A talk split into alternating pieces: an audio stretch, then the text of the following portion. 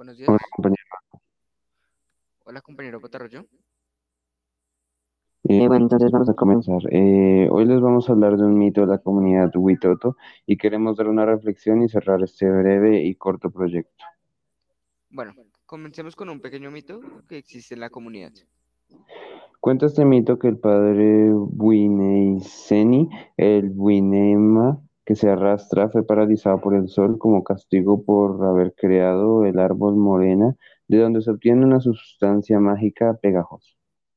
Cierta vez su hermano donde aquel vivía trajo una raíz de yuca que su mujer pelaba.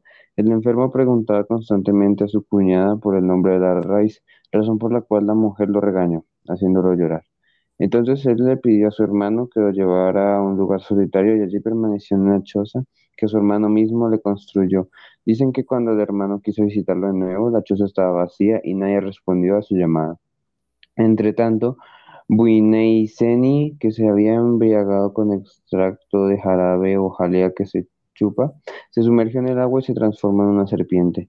Cuentan que así fue como nadó hasta el bañadero de su hermano, donde las hijas de este trataron de atrapar al lindo animal, pero solo lo atraparon después de que su padre les tejió un cernidor de malla muy fina. Colocaron la serpiente en una olla pequeña, rechazaba el casabe y la piña, pero en cambio tragaba almidón de yuca alimento que había sido sugerido al padre mediante un sueño.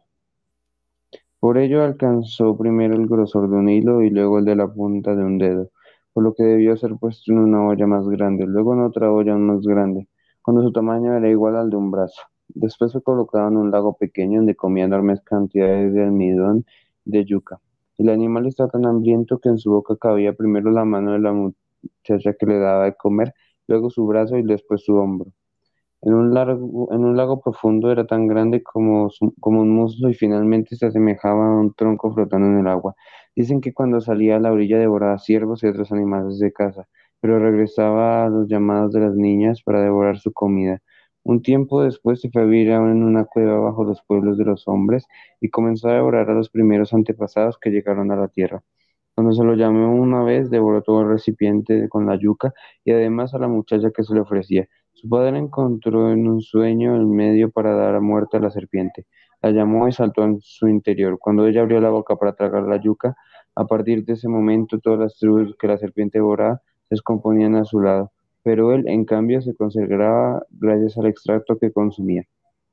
Comentan que fueron cortando poco a poco el vientre de la serpiente con una concha que había traído consigo, pero solo rajaba un poco, como se lo habían dicho sus espíritus protectores.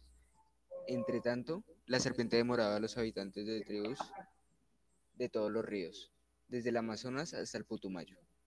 Eran devorados en forma tal que nadie se arriesgaba a salir más de las chozas. Todos comenzaron a sufrir la falta de alimento. Mientras esto ocurría, los espíritus protectores le repetían al padre, de Ijoma, es decir, el que corta. Este aún no está bañadero.